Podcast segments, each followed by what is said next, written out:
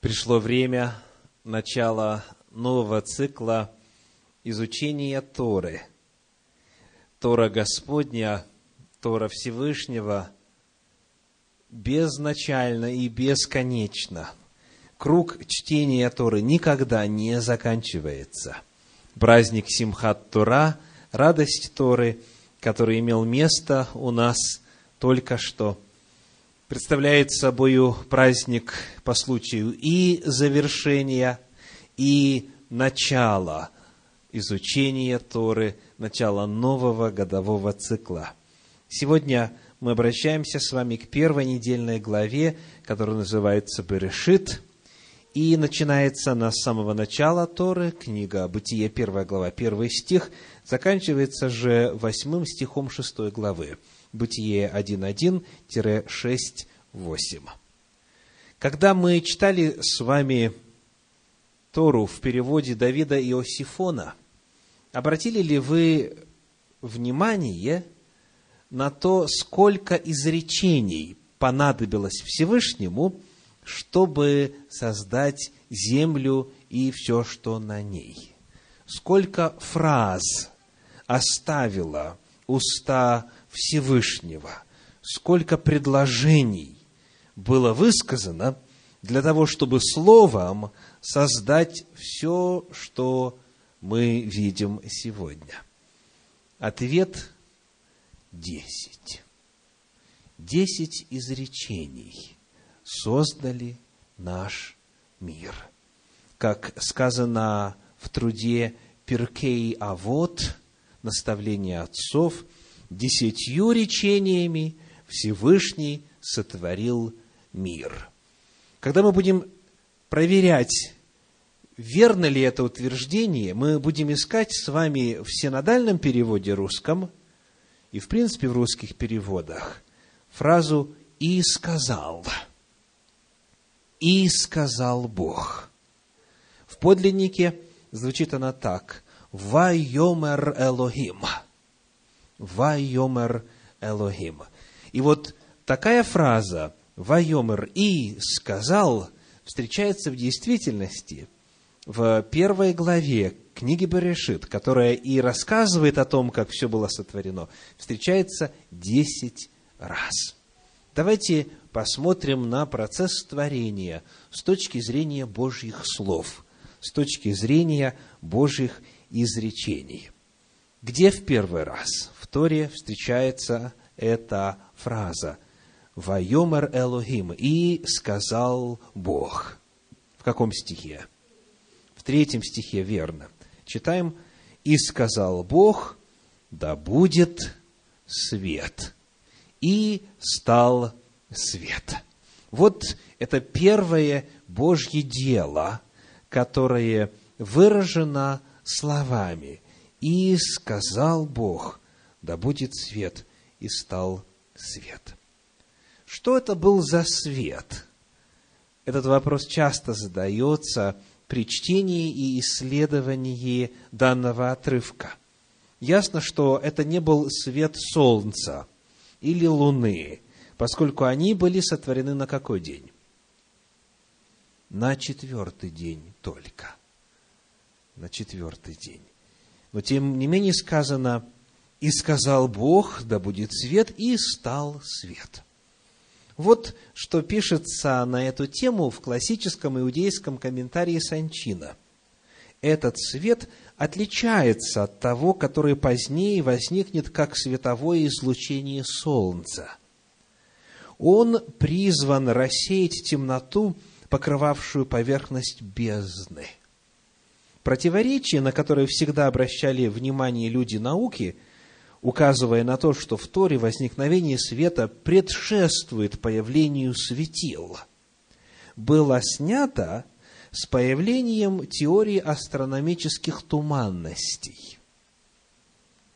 Великий астроном Галей писал, эта туманность сама по себе является ответом на вопрос, который постоянно задавали по поводу описания творения – приводимого Моисеем, исходя из предположения, что свет не может излучаться без солнца. Астрономические туманности представляют собой источник света без тела звезды горячей, которая излучает свет, привычный нам по Солнцу. То есть есть явления в космосе, которые могут быть приведены в качестве примера того, как свет возможен без светила, как свет возможен без плотного материального тела, к которому мы привыкли в виде Солнца, как к источнику света. Однако, если посмотреть на этот вопрос еще более пристально, задав вопрос, а что такое свет? Что такое свет в принципе? Окажется, что свет в бытовом значении – это явление на самом деле намного более сложное, чем мы привыкли понимать. Я цитирую по иллюстрированному энциклопедическому словарю. Два определения дано. Свет в узком смысле, вот определение, что такое свет, это электромагнитные волны в интервале частот, воспринимаемых человеческим глазом. Итак, что такое свет? Электромагнитные волны. Часть этих волн человек воспринимает глазом, а именно в широком смысле свет – это весь диапазон электромагнитного излучения, рассматриваемый в оптике. Значит, мы видим с вами видимое излучение от какого до какого цвета? От красного до фиолетового. Каждый охотник желает знать, где сидит фазан. Все цвета радуги. Вот это видимый спектр электромагнитного излучения. А, конечно же, волн намного больше. Я читаю дальше. В широком смысле свет – это весь диапазон электромагнитного излучения. Инфракрасное – это тоже оптическое излучение, но мы его не видим обычным глазом. Дальше идет видимое излучение, потом начинается ультрафиолетовое – излучение, это тоже оптическое, то есть визуальное излучение, но мы его не воспринимаем. А давайте теперь посмотрим на слайд, который рисует известные нам на сегодняшний момент виды излучения. Слева это радиационное излучение. Так? Потом дальше вот какое рентген лучи. И заканчивается Какими волнами? Видите, да, которые используются для радио. То есть, и вот по центру показывается небольшой узкий спектр света, который мы воспринимаем глазами. То есть, когда мы задаем вопрос о том, что означает свет, созданный в первый день, то оказывается, в космосе есть света очень много, разного света, разного рода излучения – и даже если мы говорим об оптическом излучении и даже о видимом спектре электромагнитного излучения, и о нем есть сегодня во свете научных данных информация о том, что это могло быть. Иными словами, свет, будучи сотворенным в первый день, может представлять собой очень-очень широкое явление. Но, конечно же, исследователей всегда интересовало а что же это значит на уровне духовном? Какая весть передается описанием вот этого слова «свет»? Цитирую по комментарию Равина Ильягу Эссар. Он пишет, на иврите свет – это ор, так звучит это слово ор. Это слово состоит из трех букв – алиф, Вав и Реш. Буква Алиф, числовое значение которой один, говорит о едином Творце. Реш означает главное. Вав означает соединение, вроде союза и. То есть все соединяет. И посему получается. Читаем слово свет ор. Главное реш, во всем вав, видеть его, единого, и только его, то есть Всевышнего Бога. Главное во всем видеть его. Сказав быть свету, Творец придал творению этот потенциал, пишет Ильягу Эссар. В данном случае это попытка гематрии, то есть истолкования понятий, исходя из их числового значения. Потому, когда мы смотрим на то, как все появилось, и на ту великую истину, что в действительности Всевышний в Танахе, в целом Священном Писании назван светом, Он есть свет. Мы видим, что Он создал мир наш, в частности, нас с вами способными воспринимать этот свет, и физический, часть его, и главный свет от Всевышнего исходящий, поскольку Он есть источник любого света – любой энергии, любых самых даже малоизученных волновых излучений. Итак, это небольшая информация по поводу первого изречения «Вайомер Элогим» и сказал Бог. Дальше, где во второй раз встречается это слово «и сказал Бог», в шестом стихе верно, «и сказал Бог, да будет твердь посреди воды, и да отделяет она воду от воды. Второе изречение Всевышнего очень-очень интересно. Слово «твердь» в русском языке коренным образом неверно отражает то, что передается в подлиннике. Слово «твердь» чему созвучно в русском языке? твердый, твердыня, твердость и так далее. То есть представляется нечто такое жесткое, на основании чего, конечно же, Библию обвиняли в ненаучных представлениях, согласно которым якобы небо – это вот такой купол, купол, подобный тому, что можно на здании увидеть, то есть твердый, прочный, жесткий. Вот так вот понимали исследователи антибиблейские вот это слово, за что, естественно, Библия подвергалась нареканию. А что в подлиннике? Обратили ли вы внимание, какое слово используется в переводе Иосифона, который мы читали сегодня? Свод. Свод. Я прочитаю несколько переводов. Вот э, Давид Иосифон говорит, «И сказал Бог, да будет свод внутри воды, и доделяет он воду от воды». Э, в переводе Санчина сказано, «И сказал Всесильный, да будет пространство посреди воды, и отделяет оно воду от воды». В подлиннике используется древнееврейское слово «ракия», и его дословное значение – протяженная поверхность extended surface, говорится в древнееврейско-английском, протяженная поверхность. То есть, это не нечто твердое, это то, что сегодня называется как атмосфера. Но здесь удивительным образом говорится о том, что эта атмосфера была зажата с двух сторон. Свод, ракия или пространство – между водами, которые под, и водами, которые над. Попытаемся выяснить, о чем идет речь.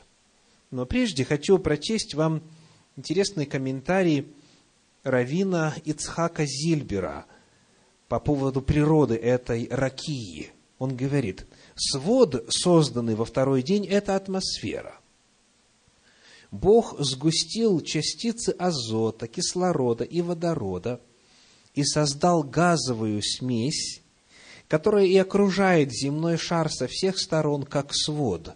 Ею дышит все живое. Причем в нижних слоях атмосферы больше кислорода, около 20%, а в верхних в основном водород – то, что воздушная атмосфера не редеет и не рассеивается, это чудо. То есть там, где нужно дышать, ближе к земле, кислорода больше, там, где дышать не нужно, кислорода меньше. Этот свод сам по себе удивительное явление, Богом сконструированное для жизни. Ну, а теперь посмотрим, что это же за вода, которая была над твердью, над сводом, над атмосферой, и вода, которая была под твердью. О том, что представляет собой вода под твердью, в принципе, довольно недолго нужно изъяснять, потому что вода тогда еще покрывала всю поверхность земли. Только в следующем Божьем изречении сказано будет о том, чтобы она собралась в определенные водоемы. То есть вся земля, вся материя земли была покрыта водою. И вот Бог взял и эту толщу воды разделил на две части, поместив между верхней водой и нижней водой воздух, атмосферу. Слово Божье таким образом сообщает нам о том, что помимо воздушной оболочки, которая нам сегодня хорошо знакома, была еще поверх какая? И водная оболочка. Была водная оболочка. И это, в свою очередь, создавало особые условия проживания на Земле. Скажите, чему служит атмосфера сегодня? Какие функции она выполняет, помимо того, что дает нам необходимый воздух для жизни? Это защита. Скажем, когда вы видите метеор или, как говорят в народе, падающую звезду, она видна почему? Почему она светится, когда летит вниз? Потому что она сгорает в атмосфере Земли. Таким образом, атмосфера служит в действительности защитой, защитой от всевозможного рода космических излучений. Она служит нам защитой, и слава Богу за то, что она есть, и за то, что она именно так вот создана. Но оказывается, когда Адам и Ева появились на земле, защиты было еще больше. Была водная оболочка а затем после нее была воздушная оболочка. И это создавало то, что ученые называют также парниковым эффектом. В парнике, в теплице больше и быстрее растут растения. Создается особый климат. Благодаря водной оболочке не было разницы большой в температуре и в погодных условиях в любой точке Земли. И вот в результате того, что таким образом Всевышний все устроил, на Земле жизнь очень сильно отличалась от того, что мы видим сейчас. Куда же делась эта вода? Вот что говорит книга Берешит в 7 главе, стихах 11 и 12. Бытие, 7 глава, стихи 11 и 12. «В шестисотый год жизни Ноевой, во второй месяц, в семнадцатый день месяца, в сей день разверзлись все источники великой бездны, и окна небесные отворились, и лился на землю дождь сорок дней и сорок ночей». Откуда взяться дождю в течение сорока дней? Из-за воды, которая над твердью. Буквально окна, сказано, небесные отворились, и вот та вода, она вся вылилась, пролилась на землю, что и вызвало всемирный потоп. К сожалению, водная оболочка вокруг земли была разрушена, и сегодня мы с вами остались только лишь с воздушной, с воздушной оболочкой. Итак, еще один интересный момент – сказано, что Бог эту твердь, ракия, эту атмосферу назвал как? Небом. Небом. И слово «небо» в подлиннике, в оригинале, звучит «шамаима». А как вода по-древнееврейски? Маима. А что означает шама? Там. То есть шамаем дословно означает что? Там вода. То есть небо дословно означает там вода. Но если еще точнее говорить, то шамаем, маем – это множественное число. Там воды. Там воды. Таким образом, обозначения, которые используются в подлиннике, они рассказывают нам о структуре атмосферы, о структуре двух оболочек, созданных Всевышним. И еще один вопрос задают исследователи – Например, читаю из комментария Раши. А почему о сотворенном во второй день не сказано, что хорошо? Вот в отношении первого дня сказано, и увидел Бог свет, что он хорош, по синодальному переводу. А вот поищите в отношении второго дня, говорится ли о том, что это было хорошо, что твердь хороша? Ответ – нет, не сказано. И в свое время мы с вами упоминали о том, что по этой причине появилось суеверие у иудеев. Во второй день, то есть в какой, по-нашему? В понедельник, ничего важного, крупного не предпринимать. Почему? Потому что в отношении этого дня не сказано, что это было хорошо. Да. Ну, а у нас придумали уже иную версию. Понедельник – день тяжелый. Да, ну, очевидно, в силу иных причин. Вот. Но, как бы то ни было, в отношении второго дня не сказано, что это хорошо. И вот почему. Раши объясняет, потому что труд по созданию вод не был завершен до третьего дня. Он был лишь начат во второй день. А в третий день он собрал воды и моря создал, сказано. То есть труд по преобразованию и устройству маем воды был завершен только в третий день. И потому, дальше пишет Раши, нечто незавершенное не является целым, хорошим. О нем нельзя сказать «хорошо». В третий же день, когда был завершен труд по созданию вод, а также начат и завершен другой труд, сказано, что хорошо сколько раз? Посмотрите. В третий день. Два раза. Два раза. Говорится о том, что хорошо, что Бог воды создал и их упорядочил. И в рамках этого же дня сказано, что хорошо было то, что Бог дальше создал. Что Он создал еще в третий день? Растительность. Да? Растительность. Итак, вот оказывается, в чем причина. Бог начинает работать с водой во второй день, заканчивает в третий. И в третий дважды сказано «хорошо». Мы рассмотрели с вами два изречения Всевышнего, которые творили наш мир. Идем дальше, где в третий раз встречается «и сказал» в девятом стихе. В девятом стихе.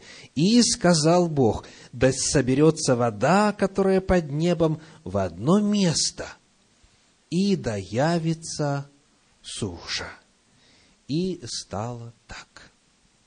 Итак, сотворил ли Бог сушу в третий день?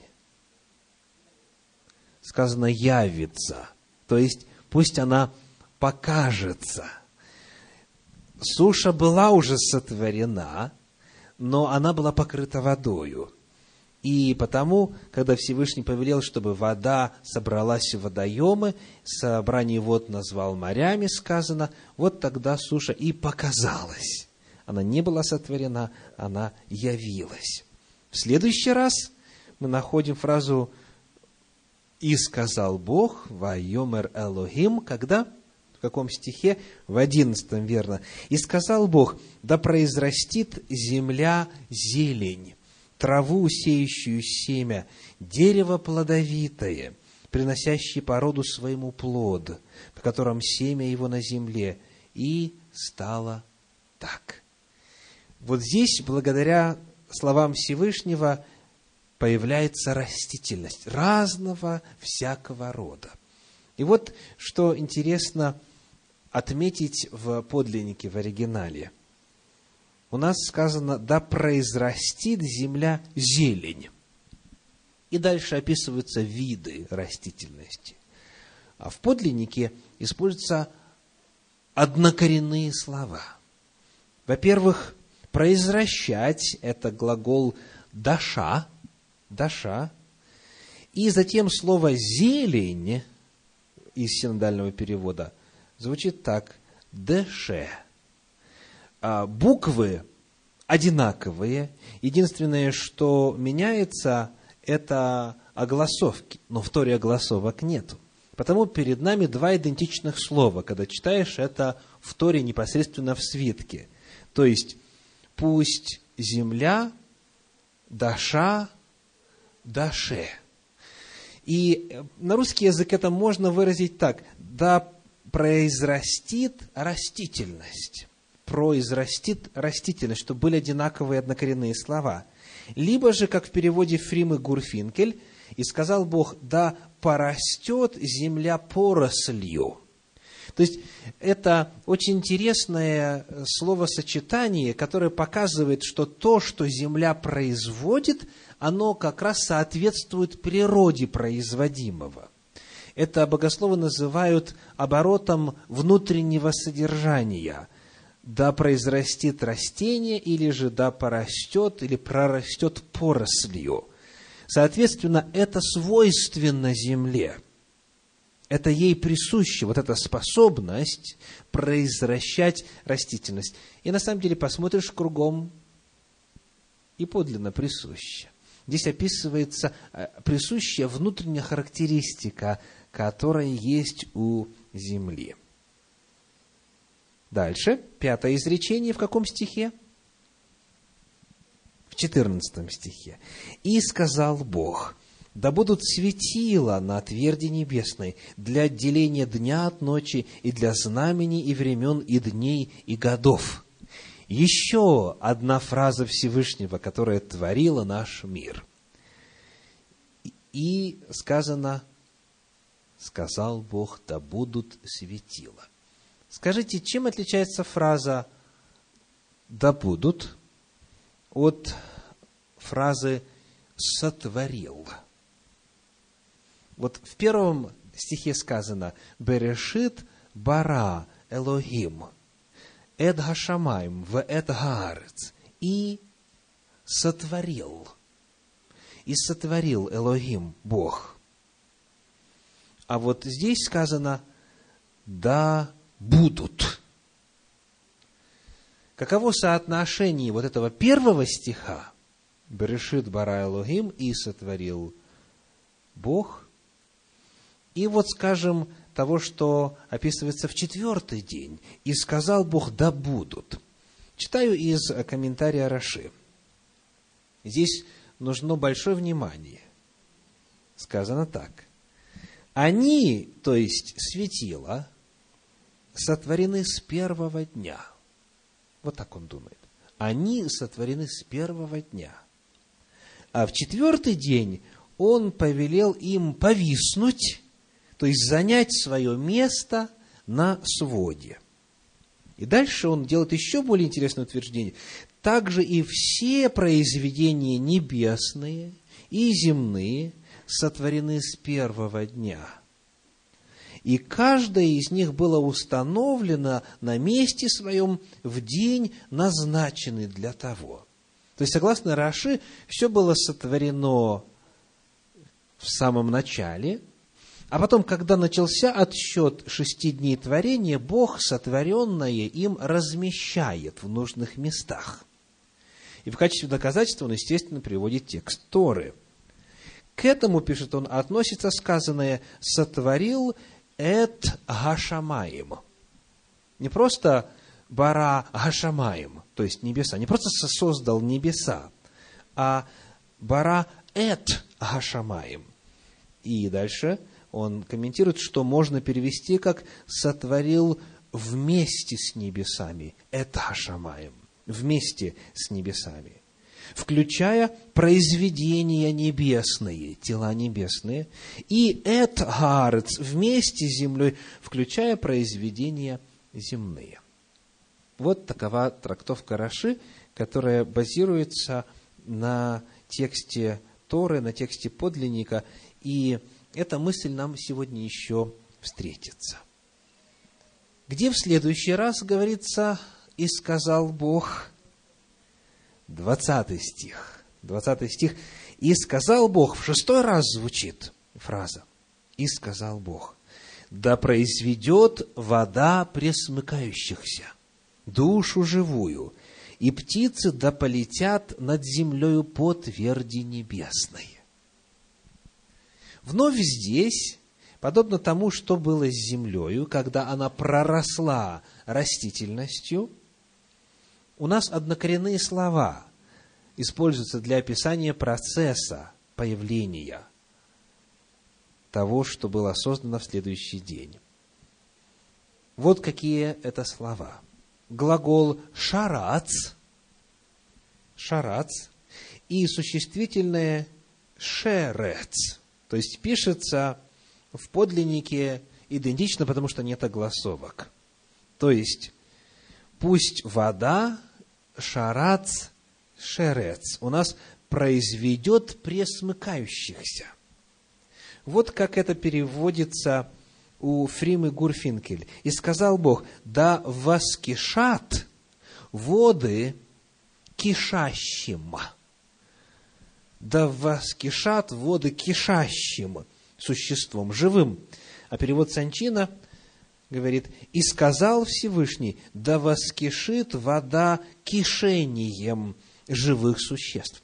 Вновь используются одинаковые слова для того, чтобы показать, что воде это присуще, это оборот внутреннего содержания. Как говорят в народе, вода – это жизни.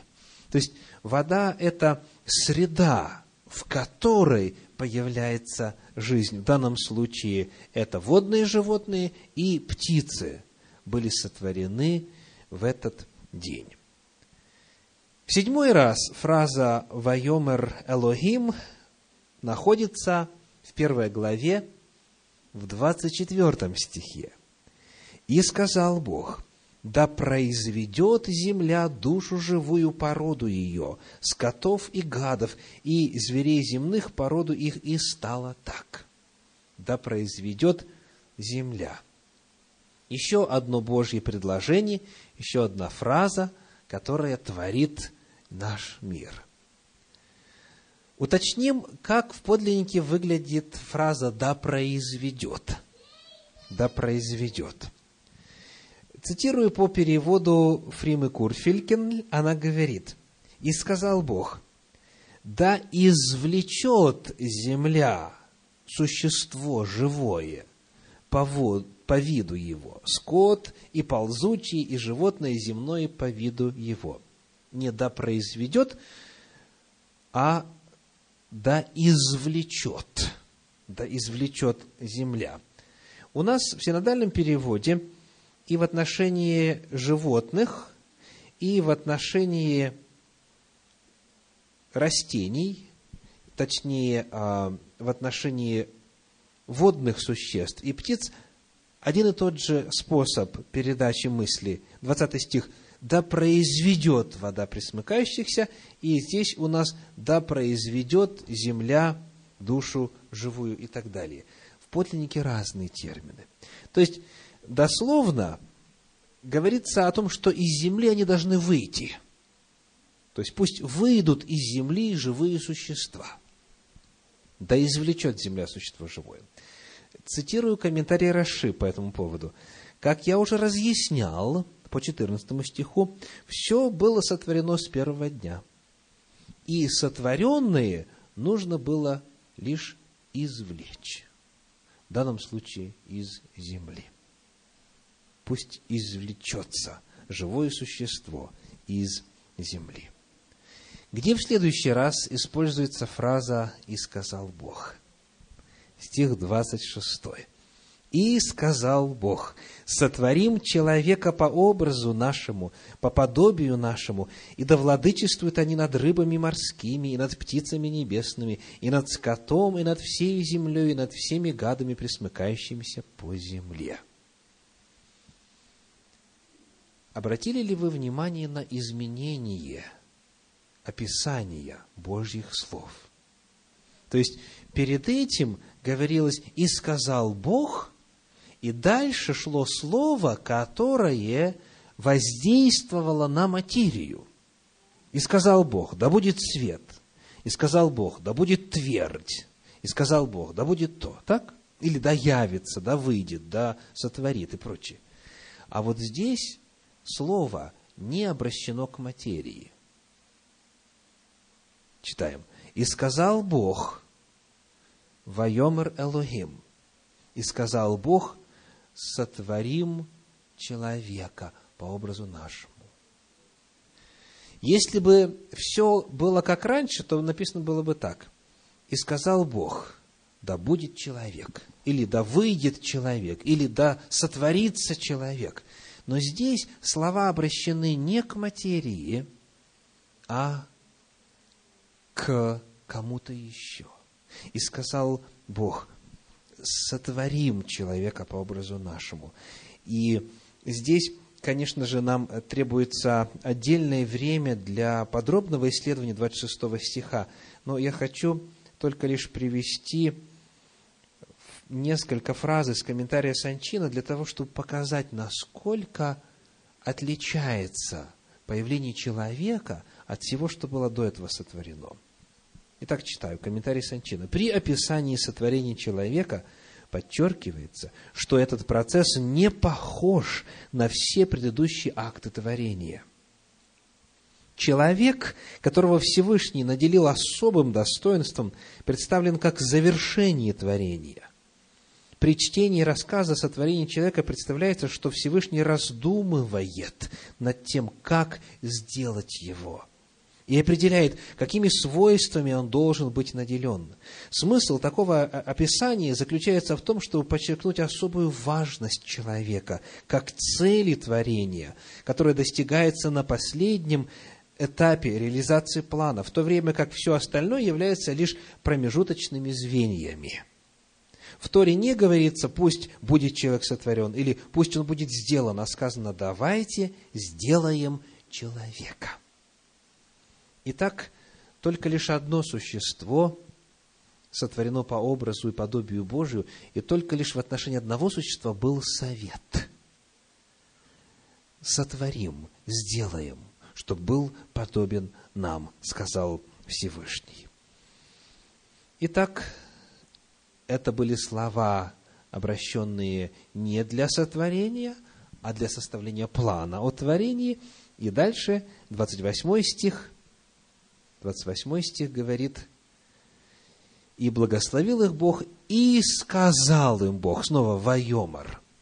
То есть, в результате этих слов 26 стиха человек был сотворен во исполнении Божьего плана. И в следующий раз Божий голос звучит в 28 стихе. «И благословил их Бог, и сказал, Вайомар».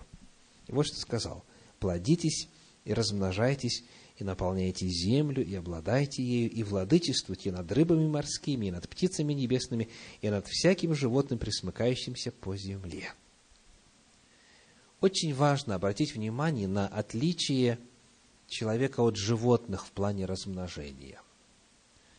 К великому сожалению, не все верующие это отличие увидели, и потому считается, что задача одинаковая. То есть плодитесь и размножайтесь. Ну, соответственно, чем больше, тем лучше. А на самом деле различие присутствует, и оно чрезвычайно важно. Посмотрим, как в отношении животных была заповедь о размножении сформулирована. 22 стих. Берешит 1, 22. «И благословил их Бог, говоря, плодитесь и размножайтесь, и наполняйте и так далее. Значит, и благословил их Бог, говоря. А вот что в отношении человека, и благословил их Бог, вроде точно так же, а потом и сказал им Бог, плодитесь и размножайтесь. В чем различие? А, а животных сказано так, благословил их. То есть Бог не обращался к животным с повелением плодитесь и размножайтесь. Он их благословил и создал на размножение. То есть приходит срок, и они размножаются автоматически. То есть, когда можно размножаться, когда физиологически такая возможность есть, они размножаются. Он их благословил. А вот когда говорится о человеке, и благословил их Бог, и сказал им. То есть, в отношении животных сказано «благословил их», а в отношении людей сказал им. Почему? Потому что они свободны. Они могут откликаться на Божий голос. Они существа разумные. Они живут не инстинктами, и размножение у них идет не по графику природы, а в результате чего? Выбора. Сказал им, и вот уже человек имеет возможность откликнуться на этот призыв. И откликаясь на это повеление, он должен сделать следующее. В 28 стихе сказано не только плодиться, размножаться, это, как говорится, полдела, а дальше сказано, и наполняйте землю, и обладайте ею, и владычествуйте. То есть, что делаете? Управляйте, заботьтесь, будьте владыками. То есть, само описание того, как Господь говорит о размножении для человеческого рода, подчеркивает наличие интеллекта, способность принимать решения. И это решение, оно должно приниматься во свете задачи управлять, заботиться, владычествовать, то есть кормить, одевать, воспитывать. И все это нужно сопрягать во время принятия решения, не после. То есть у животных как? Народилось, и теперь будем кормить, да? Появилось, теперь будем работать. У человека наоборот. Вначале думает, анализирует, просматривает весь путь и потом принимает решение. Вот кардинальная разница. И если эту разницу не видеть, то можно жить как животные. Да? Человек же в отношении интимной жизни представлен здесь как существо, которое разговаривает с Богом и которое принимает решение. Ну и последнее, десятое изречение. В каком стихе? Вайом Релугим. В двадцать девятом, верно. «И сказал Бог, вот я дал вам всякую траву, сеющую семя, какая есть на всей земле, и всякое дерево, у которого плод древесный, сеющий семя, вам сие будет в пищу». Скажите, что было сотворено этими словами – что было сотворено этими словами Всевышнего? Был сотворен рацион. Вот и все. То есть ничего нового не появилось. Обратите внимание, из десяти скупых изречений, которыми Всевышний все сотворил на нашей земле, одно целиком посвящено питанию. Соответственно, здесь первое, что надо увидеть, это важность этого вопроса. Представляете, Вайомер и свет появился, Вайомер и атмосфера появилась, Вайомер и животные появились, а тут Вайомер и что появилось? Меню появилось, рацион питания появился. Тора показывает нам, что этот вопрос, вопрос того, что человек ест, для Всевышнего был настолько важен, что он поставил его в один ряд со всем иным, что он говорил. Итак, вот десять изречений, которыми Всевышний сотворил наш мир. Повторим. «И сказал Бог, да будет свет. И сказал Бог, да будет твердь, то есть атмосфера. И сказал Бог, да соберется вода, и моря появились. И сказал Бог, да произрастит земля зелень. И сказал Бог, да будут светила на тверди небесной. И сказал Бог, да произведет вода присмыкающихся. И сказал Бог в седьмых, да произведет земля душу живую. И сказал Бог, сотворим человека. И сказал им Бог, плодитесь и размножайтесь, И сказал Бог, вот вам рацион питания. Вот десять изречений. Скажите, что еще в Торе дано точно так же, путем десяти изречений? Десять заповедей. Десять заповедей закона Божия. Асерет Гаддебарима. Десять речений, десять слов – в книге Деварим, в Второзаконии 4.13 сказано, Второзаконие 4.13, «И объявил он вам завет свой, который повелел вам исполнять десятословие». В подлиннике две, два термина «асерет гаддебарим» – десять изречений, десять фраз, и записал его на двух каменных скрижалях. Второзаконие 10 глава 4 стих, «И написал он на скрижалях, как написано было прежде, те десять слов» десять изречений, которые изрек вам Господь на горе и среды огня в день собрания, и отдал их Господь мне. Десятью изречениями Всевышнего была создана земля и все, что на ней. И столько же речений прозвучало с горы Синай вслух всего народа.